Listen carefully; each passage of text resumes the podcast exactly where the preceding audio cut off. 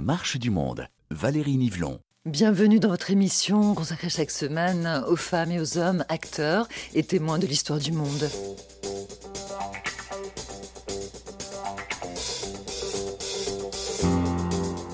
Nous sommes dans les années 70 aux États-Unis, en pleine guerre du Vietnam. Si les militants pour les droits civiques ont gagné contre la ségrégation institutionnalisée, si les lois fédérales reconnaissent les Afro-Américains comme des citoyens à part entière, avec droit de vote et accès à l'éducation sans ségrégation, la réalité, elle, n'a pas changé. C'est même tout le contraire. La répression n'a jamais été aussi forte à l'égard des Noirs et de leur soutien. La violence éclate partout et comme partout dans le monde, la jeunesse se révolte tandis que les Afro-Américains sont considérés comme des ennemis à abattre. Dans un tel contexte, comment sauver ses propres enfants? C'est la question que se posent Jean et Melvin McNair. Ils sont entrés dans la clandestinité et ils vont finir par décider de détourner un avion pour rejoindre les Black Panthers à Alger. Comment en sont-ils arrivés à une telle extrémité? C'est ce que nous explique Melvin McNair. Il est devenu un modèle d'intégration et de vivre ensemble dans sa région, la Normandie. Oui, c'est dans cette ville française de Caen que je l'ai retrouvé. Et si Melvin McNair n'a pas changé le monde, il a changé le destin de nombre d'enfants de son quartier baptisé à la grâce de Dieu, et ça, je ne l'ai pas inventé. Hello Enchanté Enchanté. Bonjour, donc je suis euh, Valérie Niblon de, de, RFI. Voilà, bonjour, je suis Melvin. Melvin McNair. Oui, de, de Caen. De Caen Et donc oui. nous sommes à la grâce de Dieu. Voilà. Et la grâce de Dieu, donc c'est le nom du, du quartier. Du quartier, donc c'est voilà, quand vous êtes arrivé là. Oui, donc là on est au centre euh, culturel dans le quartier de la grâce de Dieu. On, on entend les enfants qui jouent au Oui, square. oui, c'est- c'est parce que c'est un petit crèche. C'est un lieu hyper important pour vous, ce centre social. Ah bah oui, très, très important parce que c'est, un- on peut dire, c'est un lieu stratégique au niveau de l'accompagnement des, des parents, les enfants, et donc ils sont très, très impliqués dans cet accompagnement. Et donc, euh, parmi d'autres partenaires, mais c'est, c'est un partenaire très stratégique, on peut dire. Donc vous, vous m'invitez à rentrer dans le Bah centre oui. socioculturel. On va aller se poser un petit peu Oui, pour oui, euh, revisiter un peu votre parcours Ah, bah. étonnant. Si, c'est étonnant, oui. c'est pas très orthodoxe, on peut dire.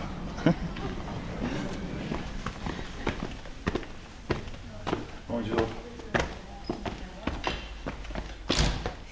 Melvin, hein, j'aimerais beaucoup que vous nous parliez de Melvin McNair, étudiant dans les années 60.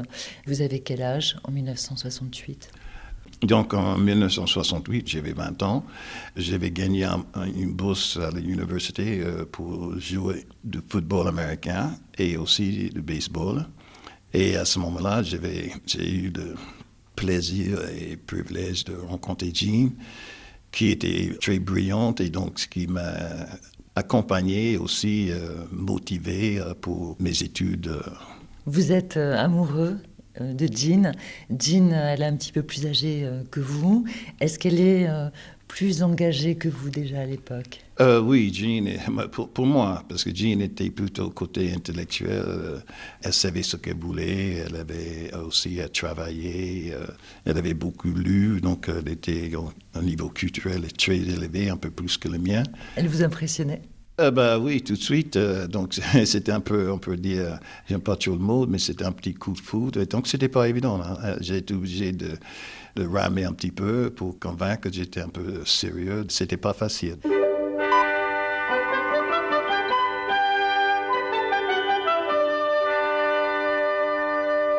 Pierre Charpentier, le journal d'Interactualité.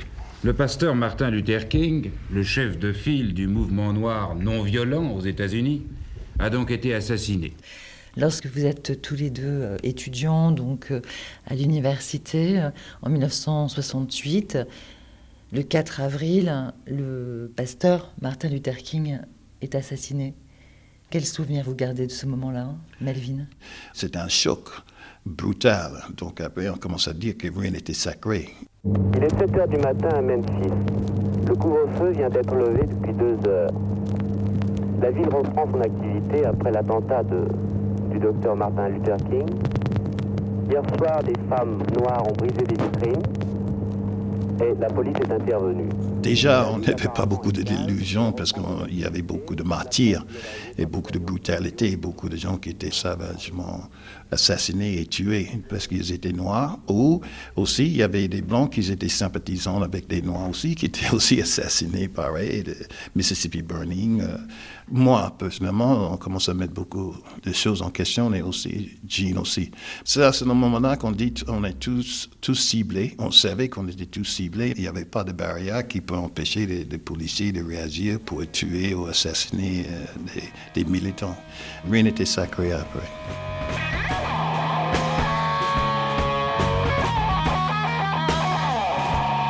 Deux jours après l'assassinat de Martin Luther King, une fusillade implique des membres du Black Panthers Party dans la ville de Memphis, parmi lesquels Lil Bobby Hutton et Eldridge Cleaver. Lil Bobby Hutton est tué par la police, il a 17 ans, ce que dénonce haut et fort Eldridge Cleaver.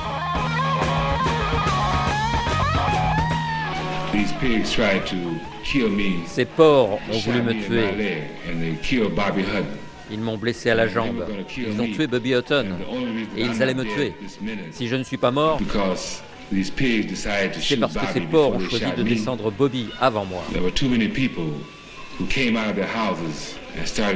Trop de gens sont sortis de chez eux en criant à ces porcs d'arrêter.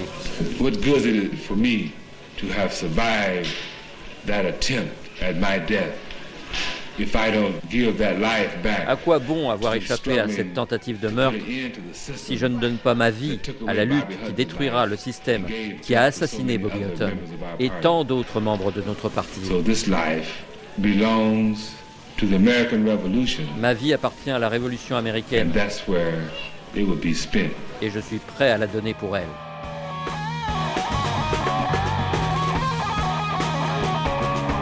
Savez que de toute façon, nous sommes des cibles. Donc après, il faut faire très attention que de ne pas trouver dans une situation où on est isolé de, de, de subir des brutalités policières ou des de parce qu'on était issus du Sud et donc on sait qu'il faut, faut résister. Et comme j'étais élevé euh, dans un monde sportif où, au niveau d'esprit d'équipe, au niveau de euh, l'adversité, euh, donc il faut être costaud, fort, courageux aussi. Donc on est formé pour se défendre. Et donc c'est là qu'aussi euh, on peut aller, on est allé un peu vers les panthères parce que doucement c'était un mouvement pour nous euh, de cette défense. C'est pas un mouvement euh, qui était issu de, de violence, c'était plutôt de violence qui était imposée à eux. Donc il fallait réagir, donc de se défendre.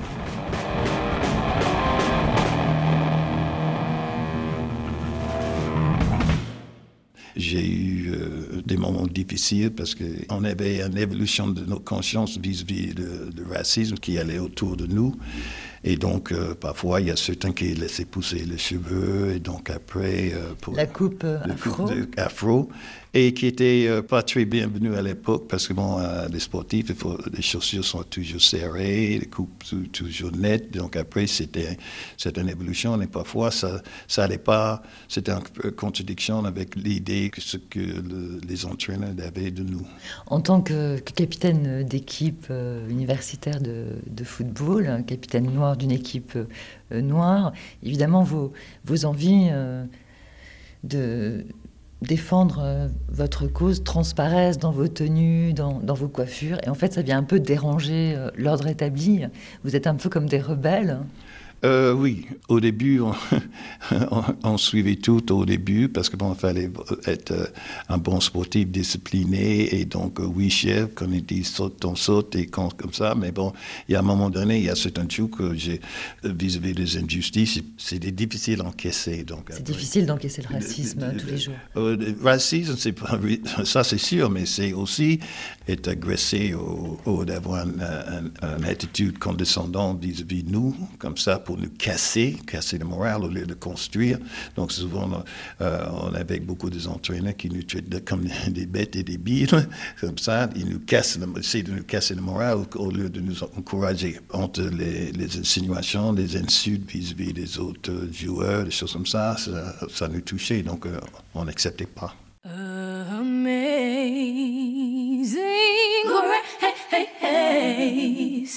How sweet, how, how sweet, sweet, the sound, the sound, sound. That saved, saved, saved a wretch, oh, like Melvin McNair n'a pas le profil d'un révolutionnaire. Melvin est un athlète brillant et il excelle dans plusieurs sports, le football américain, le baseball et le basket. Il est soutenu par sa famille, originaire de Caroline du Sud. Melvin croit à sa réussite sociale et il n'a jamais raté le rendez-vous de la messe, chaque dimanche, à l'église.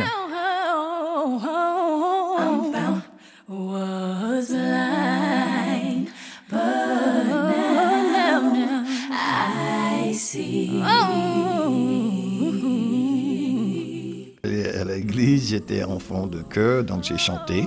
Ça fait partie des choses. Comme le théâtre, on était, donc il y avait des pièces. on- voilà, on était, au niveau culturel, on peut dire que l'église était très impliquée aussi avec le sport. Qu'est-ce que vous aimiez chanter, vous? Ben, ça dépend. Maintenant, Amazing Grace, par exemple, c'est surtout comme ça parce que c'est celui qui vient à l'esprit, mais je Vous suis vous tellement. souvenez du refrain? non, mais tu ne veux pas chanter Non, Amazing les Grace. paroles. les Amazing Grace, how sweet the sound, you know. Yeah, un peu. Oh,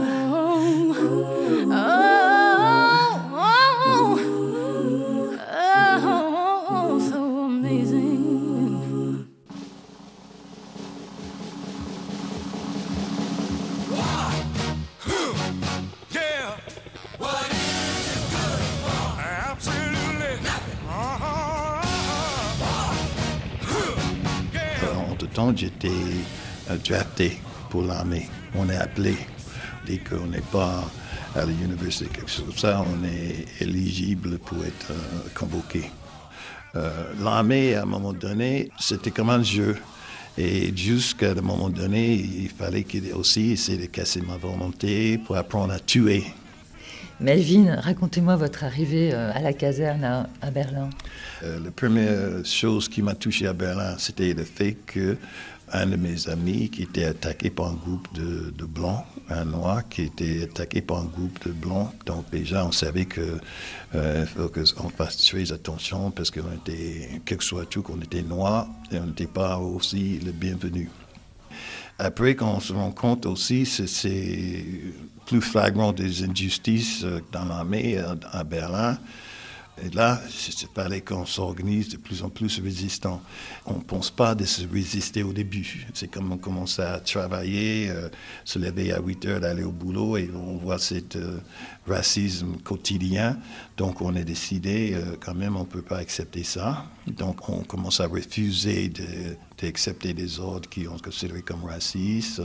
On, a commencé à se plaindre et donc après, plus qu'on se plaint, plus qu'on était ciblé plus qu'on était réprimé et aussi plus qu'on commençait à avoir aussi notre identité. Parce qu'à l'époque, le, le mouvement euh, droit civique était en train de subir aussi beaucoup de répression. Donc après, les Black Panthers, euh, plus en plus euh, euh, brutalisés. Donc après, on s'est rendu compte que, et même aussi dans l'armée américaine, on s'est rendu compte que même en, Vietnam, avec beaucoup de racisme, beaucoup de, de, soldats afro-américains qui étaient euh, envoyés vers le front euh, et on peut dire tués. Donc après, parce qu'il y avait des ordres de racisme, et donc des afro-américains commencent à résister. Donc ils commencent à avoir une résistance globale en ce qui concerne euh, les afro-américains, mais c'est soit dans la prison, soit dans les universités, soit dans l'armée, les marines et tout. Donc il y avait ces- un soulèvement euh,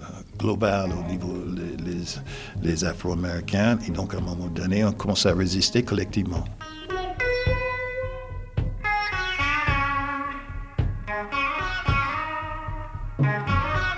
Fred Hampton, membre des Black Panthers, à Chicago en 1969, quelques mois avant son assassinat par la police. And these people in this class have divided themselves. They say, I'm black, Notre classe s'est divisée. Ils disent que je suis noir et que je déteste les blancs. Je suis blanc et je déteste les noirs. Je suis latino-américain et je déteste les pecnos. Je suis Pekno et je déteste les Indiens. Nous nous battons entre nous. Les Black Panthers ne peuvent pas accepter ça. On ne combat pas le feu par le feu, mais par l'eau. Et on combat le racisme par la solidarité.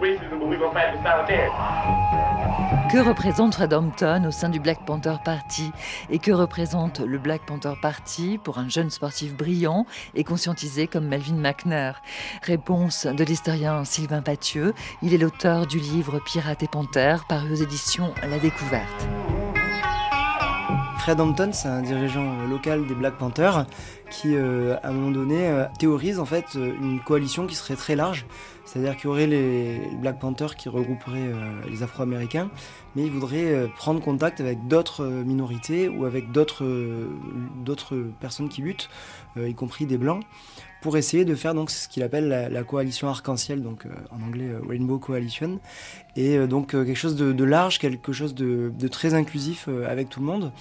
Et euh, bon, il y a des pourparlers qui sont engagés avec, euh, avec d'autres organisations, mais euh, il est assez rapidement assassiné dans son sommeil. Donc c'est quelque chose qui a beaucoup choqué à l'époque parce que on voit des, photos en fait de Fred Hampton qui est mort au pied de son lit, qui est en, caleçon et en t-shirt quoi, qui s'est fait tirer dessus. Donc là, on voit bien aussi les méthodes de, de, la police à ce moment-là, de répression très forte et qui vont jusqu'à jusqu'à l'assassinat.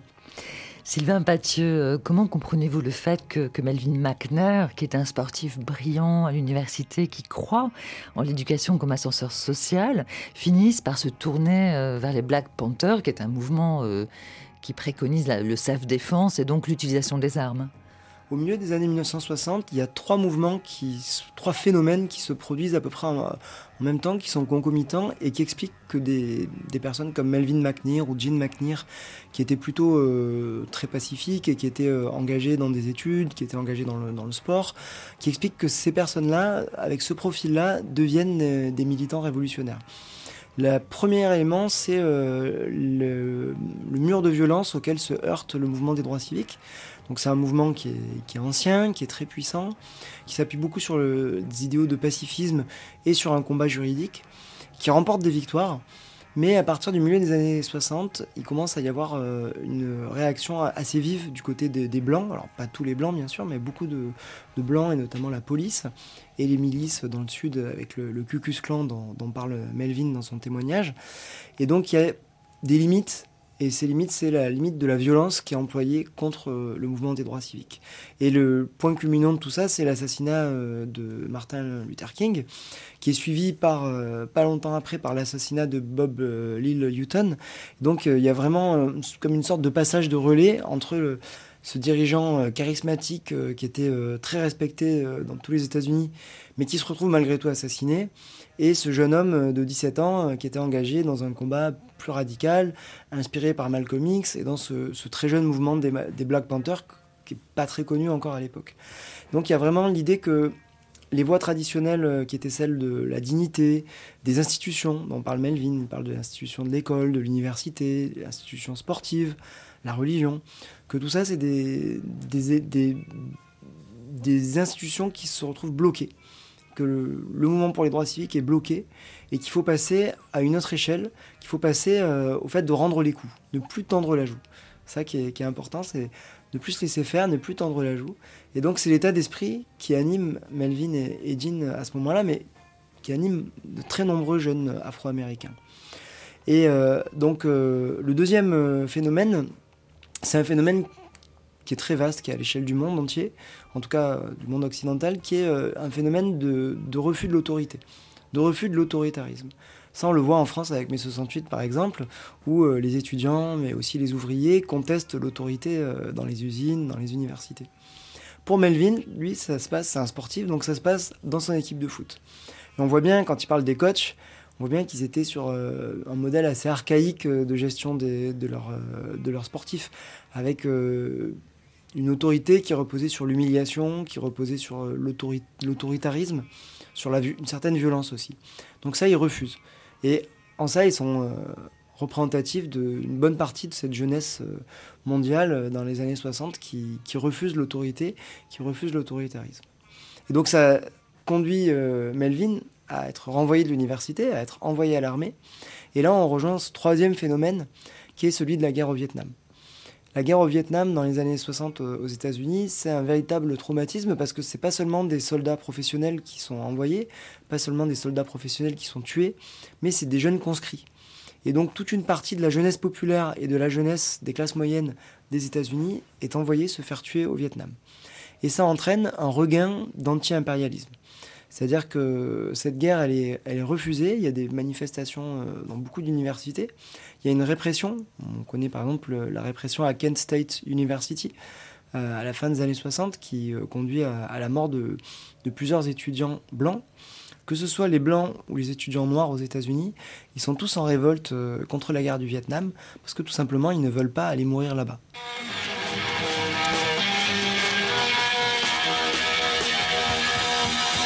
Melvin euh, McNair, comment entre vous, euh, soldats noirs à Berlin, vous vous reconnaissiez en tant que militant, en tant que, que jeune euh, conscientisé?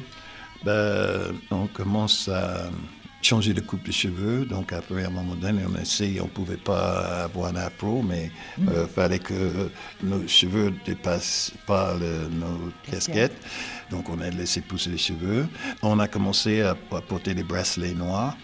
Aussi, on a refusé de se mettre debout pour l'hymne national, pour saluer le drapeau américain.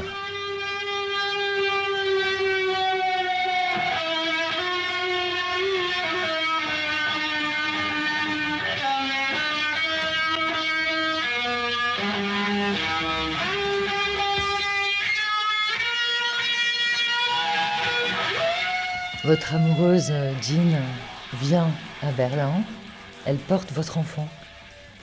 Et alors, vous allez devenir papa, Melvin McNair, alors que vous êtes euh, au service militaire à, Berlin. Comment vous, vivez ce, moment-là? Qu'est-ce que ça change? Harry est né en 70, le 7 mai 1970. Ça change beaucoup de choses de devenir papa, parce que donc c'est aussi de responsabilité. Donc euh, j'ai toujours voulu des enfants. J'avais toujours dit que si j'avais des enfants, je n'avais jamais abandonné mes enfants, que mon père m'a abandonné. Est-ce qu'à ce, moment-là, vous vous dites, ça va vraiment pas être possible de, pour moi de partir faire la guerre au Vietnam? Est-ce que ça finit de vous convaincre que vous voulez pas y aller? Ah, oui, oui, c'était hors de question que je vais séparer lui et prendre le risque d'aller euh, dans une guerre qui ne me concernait pas.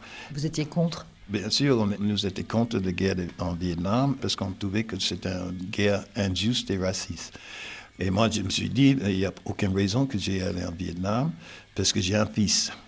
La décision, euh, je ne vais pas au Vietnam et j'ai pas d'autre solution que de rentrer dans la clandestinité. Elle est venue très vite dans votre tête quand vous avez compris. Ah oui, quand vous avez compris qu'ils s'en foutaient de Jean et mon enfant, euh, aussi moi. Le, but c'était que j'allais en Vietnam et on savait que si euh, d'aller en Vietnam c'était une condamnation à mort. Quoi. Donc après, nous on dit si on va là-bas, c'est pour nous tuer.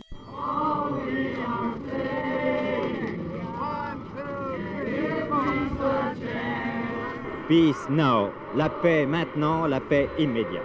À Washington, sur le parvis du Capitole, la première manifestation géante pour la paix immédiate au Vietnam 71, la plus importante peut-être jamais réalisée, a réuni ici des centaines de milliers de pacifistes dans une ambiance surchauffée. Des gens de tous âges, la jeunesse était dominante, de toutes classes, criant tous les slogans habituels, arrêtez le bain de sang, agitant les drapeaux les plus différents. Drapeau noir, drapeau rouge, drapeau blanc, naturellement aussi le drapeau du Viet Cong. Melvin McNair, 22 ans, vous êtes papa, vous entrez dans la clandestinité avec euh, Jean, votre compagne. Ça veut dire rentrer aux États-Unis, mais ça veut dire forcément vivre euh, caché. Comment ça se passe? Euh, Pas facile, compliqué. On n'a pas changé de nom. Euh, on a changé seulement le sécurité sociale. On était clandestin, mais on était public. Donc après, c'est comme on change l'identité, il faut changer un peu la façon d'être. Et comme tous les mouvements, le droit civique, c'était sous haute surveillance par l'FBI et donc aussi euh, infiltré par les agents de, l'FBI et policiers. Donc euh, c'était très dangereux pour nous d'aller essayer de prendre contact avec ces associations-là comme ça. Vous continuez à vous, à vous intéresser à, à toute la lutte, bien sûr. Comment vous faites pour vous tenir informé?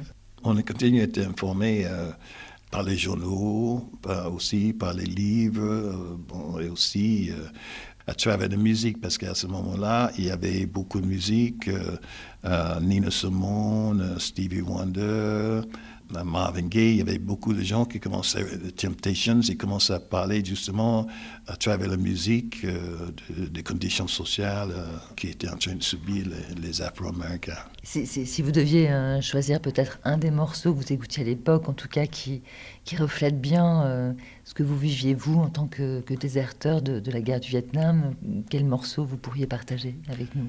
Euh, le morceau qui touché, me touchait beaucoup, c'était l'album de Marvin Gaye, euh, What's Going On. Donc, euh, à l'époque, euh, c'était, comment dire, c'était profond.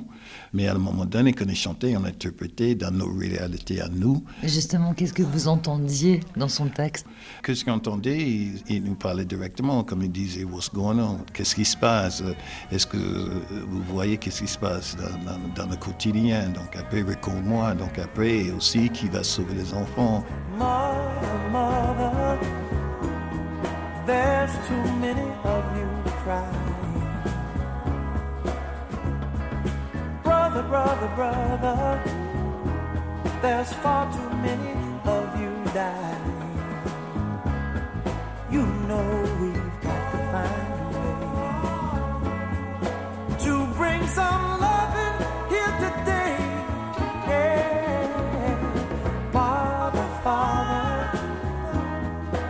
don't need to escalate.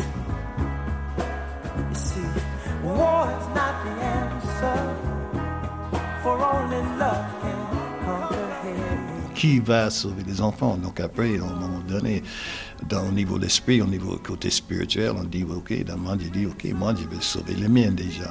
Aussi, est capable de sauver les autres. Donc c'est quelque chose qui était énorme. and. Don't punish me with brutality.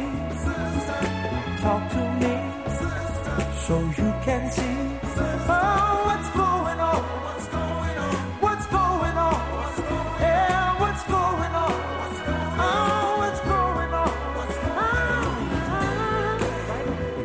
Jean et Melvin McNair n'en peuvent plus de la clandestinité. Après la naissance de leur deuxième enfant, seul Melvin continue à sortir de la maison pour aller travailler. Jean et Melvin décident de quitter les États-Unis pour rejoindre l'Algérie, où les Black Panthers ont installé leur QG. Ils sont impressionnés par le pirate de l'air Black Panther, Roger Holder, et ils se disent que détourner un avion, finalement, c'est la solution.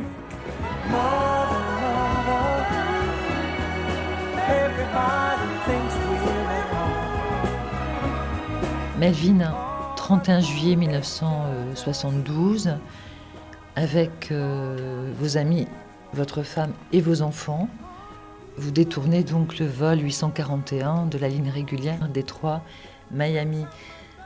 Mais à l'époque, c'était C'était à un moyen l'époque- d'action. À l'époque, euh, les détournements, c'était, euh, je sais, très fréquent et c'est très quotidien. On peut dire je ne sais pas combien par semaine, mais il y avait des détournements tout le temps. Donc ça veut dire que vous avez pu rentrer dans l'avion avec des armes Oui, cachées. oui. Ben oui, non, oui, de toute façon. Ça on peut- non, mais non, mais de toute façon, euh, c'était simplement des armes, comme on peut dire, simplement euh, pour un effet psychologique. C'était pas les armes pour euh, faire un siège, euh, quelque chose comme ça. Donc, parce qu'on avait quand même, faut, frustré, en, colère, mais on était quand même intelligent et on était quand même euh, zen dans nos façons d'être et il fallait être positif, il fallait respecter les autres, l'être humain, la nature. Aucune négativité qui devait venir de nous, aucune euh, euh, hostilité vis-à-vis des, des passagers. Et donc voilà. Donc après, sauf à un moment donné, bien entendu, il fallait convaincre le pilote que c'était un détournement de l'avion et des hôtesses d'air que c'était un détournement de l'avion et c'était sérieux.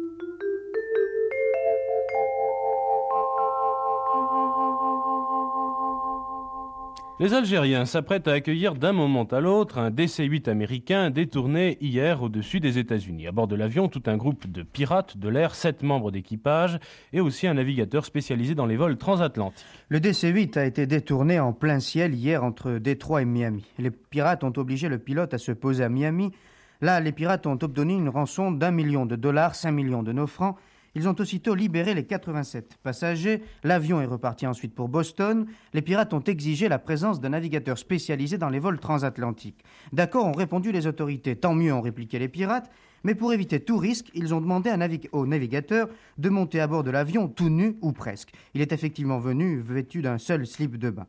Le DC-8 a alors décollé de Boston, direction l'Algérie. Mais Alger, qui suit avec beaucoup d'attention ce détournement, a tenu à faire une mise au point hier soir. Les Algériens veulent bien donner asile à un proscrit ou à un opposant politique, mais pas question, disent-ils, de recevoir un gangster qui a détourné un avion uniquement pour avoir de l'argent. Les Algériens sont tout de même embarrassés. Les pirates ont bien réclamé de l'argent, mais ces pirates ne sont pas apparemment d'affreux gangsters balafrés et farouches. Ce sont deux familles composées de deux hommes, deux femmes et trois enfants. Melvin euh, McNair, qu'est-ce que vous ressentez lorsque vous atterrissez à Alger? Avec Jean, les enfants. Ben, Dès qu'on arrive en Algérie, c'était euh, un soulagement. Quel est Euh, votre premier geste? Premier geste, euh, déjà, on était, on entouré de l'armée. Donc, il y avait des, des bazookas, tout ça qui était braqué sur l'avion, donc déjà, et donc le, le porte s'ouvert, et donc après, il y avait des agents secrets de, algériens qui sont montés sur- dans l'avion en disant euh, Sois le bienvenu, vous êtes chez vous. Donc, on va vous mettre en- dans la main des Black Panthers. Donc, j'ai mis sur le genou et j'ai embrassé la terre. La terre algérienne, j'ai j'ai merci le, le Seigneur qui nous a amenés jusqu'ici. Et donc, voilà. Avec Jean, les enfants, c'était quoi votre rêve? Qu'est-ce que vous imaginiez comme vie? un, un petit euh, euh, utopie paradisiaque, quoi. Donc après, euh, où on, est, euh, on pouvait se, euh, mettre nos enfants à l'abri et commencer à résister euh, euh, le racisme et se structurer euh, pour lutter contre le racisme, quoi. Pour vous, la terre d'Algérie, c'était d'abord la terre d'Afrique. hein, De le terre d'Afrique et terre de, une terre de liberté. Euh, dès qu'on est arrivé en Algérie, on, on a dit on est libre. Donc avec toutes ces pressions, tout le racisme, tout ce qu'on a vécu, c'était derrière nous. Il y avait plus cette pression, plus cette répression, donc on était libre.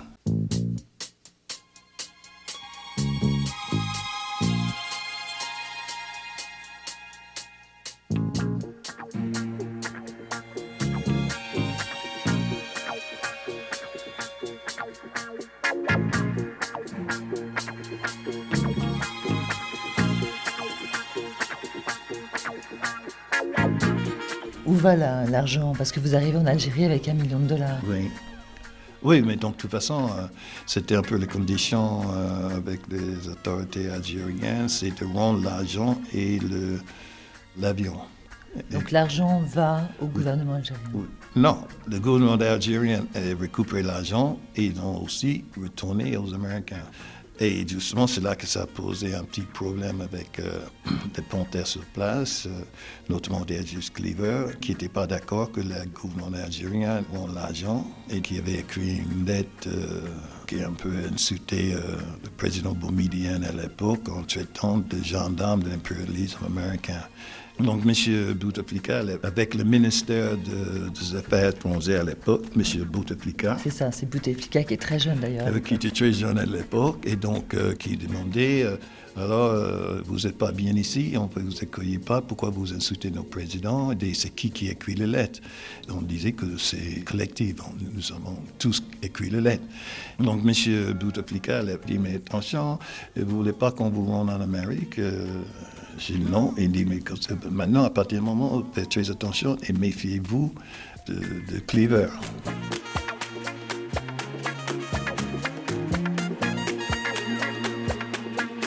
La lune de miel entre les Black Panthers et la révolution algérienne se termine. Les uns après les autres, les Afro-Américains quittent le pays et Melvin et Jean hein, doivent abandonner leur rêve d'Afrique. La clandestinité qu'on a vécue en Amérique, c'était rien à voir avec la clandestinité qu'on a vécue en- quand on a décidé de quitter l'Algérie. Étonnamment, ce pas des Africains américains qui, qui vous aident euh, à partir d'Algérie. Ce sont des Français, ce sont des Blancs. Euh, oui, Parfois, on est assez aveuglé par le racisme. On, peut tout dire que tous les Blancs sont racistes, ce qui n'est pas vrai. Et donc, à un moment donné, on s'est rendu compte aussi, il y avait cette solidarité aussi avec les Français. Mais c'est aussi le contact de euh, Donald Cox aussi et son réseau autour de lui que c'est Français qui nous a compris et on, se demande comment, pourquoi, mais qui a eu le courage de nous accueillir en, France et de nous aider euh, de sortir de l'Algérie. Donc c'est un, réseau de solidarité qui a été créé en fait euh, pendant la guerre d'indépendance des Algériens par Henri Curiel. Oui, oui, donc, mais de toute façon, à l'époque, euh, on ne savait pas. Donc, pour nous, c'était une organisation secrète. Le nom de cette organisation, c'était Solidarity. Mais au début, on, a donné un nom de code, on l'a appelé David. Il était cool, sympa. Il avait beaucoup confiance en nous. On était aussi accueillis euh, par la résistance française. La résistance française et la résistance française. Donc, il nous a expliqué euh, comment vivre dans la clandestinité. À un moment donné, on a dit qu'on peut se rendre le temps était long et donc on voulait aussi euh, récupérer nos enfants. Donc après, commence à parler avec les avocats qui peuvent nous conseiller. Et justement, avant qu'on commence à être dans ce moment de réflexion comme ça, c'est aussi qu'on arrêté. As soon as you're born, they make you feel small. By giving you no time instead of it all. till the pain is so big you feel nothing at all. Working class hero is something to be. On était arrêté euh, le 25 mai euh, 1976 à Paris par le DST. Ils ne souhaiteraient pas qu'on soit extradé parce qu'ils montraient quand même, ils avaient une certaine sympathie visuelle la lutte de des, Afro-Américains et ils étaient conscients du fait que euh, la lutte contre le racisme, c'était légitime. Donc peut-être le détournement de l'avion, non, mais la lutte contre le racisme, donc il y avait cette euh, compréhension et cette euh, compassion pour, ça. Donc ils étaient assez sympas. Été mis dans une cellule à Nanterre. C'était marqué sur dans la cellule, Working Class Hero is something to be. Et j'ai toujours marqué par ça. Un working class hero is something to be. Un héros de classe euh, de, de, euh, de, travailleur est quelqu'un d'être. Est-ce que c'est ça? Oui, un working class hero, c'est effectivement un, un travailleur euh, héroïque. C'est quelqu'un. Oui. A working class hero is something to be. If you want to be a hero, well, just follow me. If you want to be a hero, well, just follow me. En ce qui concerne le, le procès et son verdict, qu'est-ce que vous en pensez aujourd'hui de ce, de ce procès et de, et de, ce verdict et de votre peine de prison? Euh, ben, je, je, pense que les Français, étaient, ils ont très bien compris. Euh, le procès, c'est un procès historique, extraordinaire. Donc, on a pris euh, cinq ans. J'ai sauté après trois ans, neuf mois. J'ai bénéficié de 15 mois de remise de peine. On avait sept avocats quand même, et donc ces sept avocats, c'était un peu euh, et donc après, eux, ils avaient bien expliqué le niveau de, euh, nos combats. L'idée, c'était de, de, mettre les États-Unis et le racisme sous le banc pour dire que s'il n'y avait pas de racisme, on n'aurait jamais réagi comme ça. Le coupable pour nous, c'était l'Amérique, c'était le racisme. Donc les Français étaient très, très compréhensifs euh, et euh, ils ont compris que euh, nos situations et donc euh, ce qu'on voulait euh, vivre normalement et donc humainement, le plus humainement possible et aussi de récupérer nos enfants. Vous écoutez RFI, La Marche du Monde, Valérie Nivelon. Sylvain euh, Pathieu, vous êtes l'auteur de, de, Pirates et Panthères, les Afro-Américains entre lutte des classes et Black Power, aux éditions La Découverte, et vous m'avez beaucoup inspiré dans ma rencontre avec Melvin McNair. Euh, pour quelles raisons vous pensez que le choix du détournement d'avion, auquel participe Melvin McNair et sa femme Jean et ses enfants, pose autant la question raciale que la question sociale aux États-Unis?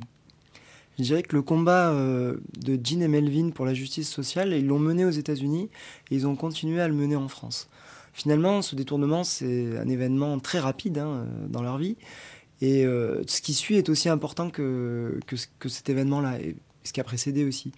Et euh, disons qu'ils ont passé finalement plus de temps en France qu'aux États-Unis. Ils ont vécu plus longtemps en France que dans leur pays natal. Ils sont devenus français.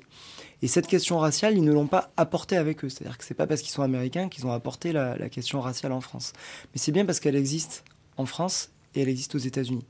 Souvent, on a tendance à dire euh, c'est pas pareil, la France, les États-Unis. C'est vrai.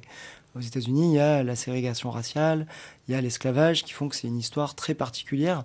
Alors qu'en France, sur le sol métropolitain, parce que dans les colonies c'était autre chose, sur le sol métropolitain, il n'y a pas eu d'esclavage ni de, ségrégation raciale. Mais ça ne veut pas dire qu'il n'y a pas eu de processus de racialisation. Et ces processus de racialisation, ils sont intimement liés aux questions sociales. On ne peut pas séparer les questions sociales et les questions raciales. Jean et Melvin, quand ils arrivent en France, ils, sont, vivent dans la clandestinité pendant quelques mois, ils sont arrêtés, ils sont jugés, ils vont en prison, donc ils côtoient euh, la misère sociale euh, en prison. Et puis, euh, quand ils sortent de prison, il s'agit pour eux de, refaire leur vie. Ils ne sont pas extradés vers les États-Unis, ce qui est une chance pour eux parce qu'ils auraient sans doute terminé leur vie en prison là-bas. Mais la question se pose de savoir qu'est-ce qu'ils vont faire dans la société française. Et ils s'implantent dans ce quartier de la grâce de Dieu où vous êtes allé rencontrer Melvin. Ils deviennent travailleurs sociaux en passant par le sport pour Melvin parce que c'est sa spécialité, et en passant par l'aide aux devoirs pour Jean parce qu'elle elle a été euh, beaucoup plus studieuse. Et les questions de racisme qu'ils connaissaient aux États-Unis, ils les connaissent aussi en France, d'une manière différente. C'est-à-dire que la stigmatisation euh, en France, pas simplement une question euh, noir-blanc, comme il peut y avoir aux États-Unis, c'est aussi une question de stigmatisation des quartiers populaires, des banlieues justement, quand il s'implante à la grâce de Dieu dans les années 1980, c'est le début de ce qu'on appelle le problème des banlieues à l'époque, et de la stigmatisation de ces jeunes des banlieues. Et Dean et Melvin, ils se retrouvent, eux, à défendre ces jeunes, à être de leur côté, à faire des choses avec eux, à faire des choses pour eux, mais surtout des choses avec eux, et à faire des choses aussi avec les autres habitants du quartier. Et le fait qu'ils soient noirs, le fait qu'ils soient étrangers, dans un quartier euh, très multiculturel, dans un quartier avec beaucoup de personnes d'origine euh, étrangères, beaucoup de, personnes immigrées, fait qu'ils deviennent des intermédiaires dans ce quartier. Entre la population un, peu plus âgée, euh, euh, souvent plus blanche, et la population euh, plus jeune et, plus métissée. Et le fait qu'ils soient noirs américains leur permet de jouer ce rôle d'intermédiaire et de devenir des personnes ressources dans leur quartier. Pour ne pas dire des stars. oui, non, quand même pas.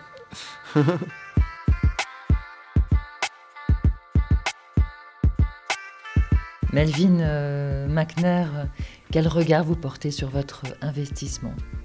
Vous n'avez pas pu changer le monde? Avec euh, le détournement d'avion, mais vous avez, vous avez travaillé à changer les choses à les améliorer au sein d'un quartier. C'est ça le sens que vous avez donné à votre vie oui, Moi, je peux dire que j'ai toujours dit, avant de parler aux autres, il faut bien balayer devant ce soi. Donc après, il faut comprendre ce qui se passe autour de soi, dans sa famille, dans son entourage, des choses comme ça. Donc après, c'est justement, il faut sauver sa voisine, il faut sauver le gamin qui est à côté, c'est justement ça. Et donc, on prend ça en considération.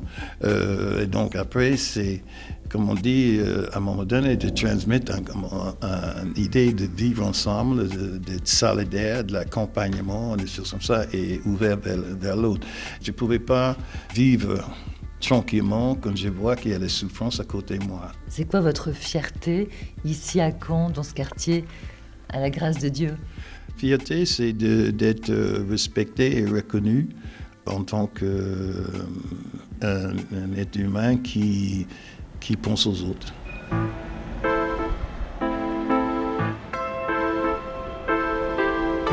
Euh, je travaille au sein de l'association qui s'appelle Le Tunnel, je suis médiateur. Mohamed Belaïdi. Dans le quartier de la Grâce de Dieu, que là où il habite aussi Melvin. Et donc euh, Melvin, ça va faire une, oh, une trentaine d'années que je le connais. Vous aviez quel âge lorsque vous avez rencontré Melvin Quand j'ai rencontré euh, Melvin, franchement, j'avais quoi? J'avais, je crois, 20 ans.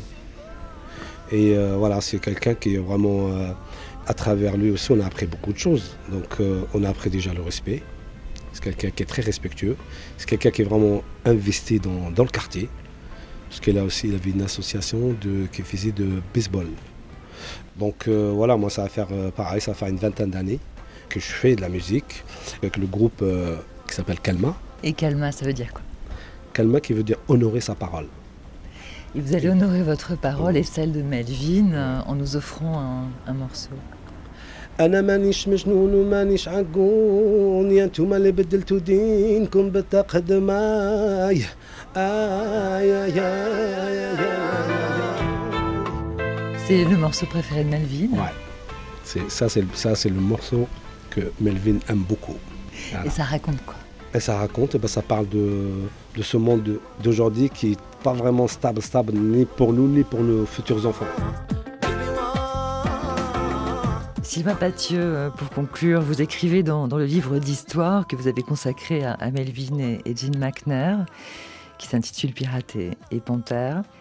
Ils m'ont permis de comprendre comment, dans ce voyage au long cours qui les a vus traverser l'Atlantique puis la Méditerranée, Melvin et Jean ont su, loin de leurs racines, planter et faire grandir de nouvelles graines jusqu'à dresser vers le ciel des espoirs neufs. Vous êtes touché par, euh, par ce couple Oui, je suis touché par, euh, par leur histoire, par l'histoire de Jean et Melvin, alors sans pour autant les idéaliser, parce qu'ils ont fait des erreurs dans leur parcours, ils ont fait des choses qu'ils regrettent. Mais euh, ce qui m'intéresse, c'est le fait qu'ils sont passés sur trois continents, ils sont passés sur plusieurs époques, ils sont restés fidèles euh, à leurs principes, à, la, volonté de, se battre pour la justice sociale, même si les formes qu'ils ont utilisées euh, ont changé. Et puis, euh, ils représentent, je dirais, les circulations transatlantiques aussi, c'est-à-dire comment les idées, les pratiques, elles passent entre la France et les États-Unis. Et c'est pas des modèles qu'il s'agirait de copier, mais c'est comment eux, ils ont essayé de faire dans leur quartier ce qu'ils avaient connu quand ils étaient jeunes, dans, leur quartier noir où ils étaient euh, charpentés par euh, la communauté, euh, tenus, et protégés par cette communauté, avec la question de la religion qui était importante pour eux aussi, et qu'en France, souvent, on met un peu sous, le boisseau. C'est un parcours de rédemption ce qu'ils font. Ils ont réussi à, à refaire leur vie alors que cet événement, ce détournement d'avion aurait pu la briser, aurait pu briser leur vie, mais ils, ont réussi à, se reconstruire et à tisser une vie qui est une vie française. Même s'ils sont américains, même s'ils sont noirs américains, ce qu'ils ont réussi à, mettre en place, c'est une vie française, mais une vie qui euh, ne néglige pas euh, les circulations qu'il peut y avoir entre la France les États-Unis et le reste du monde.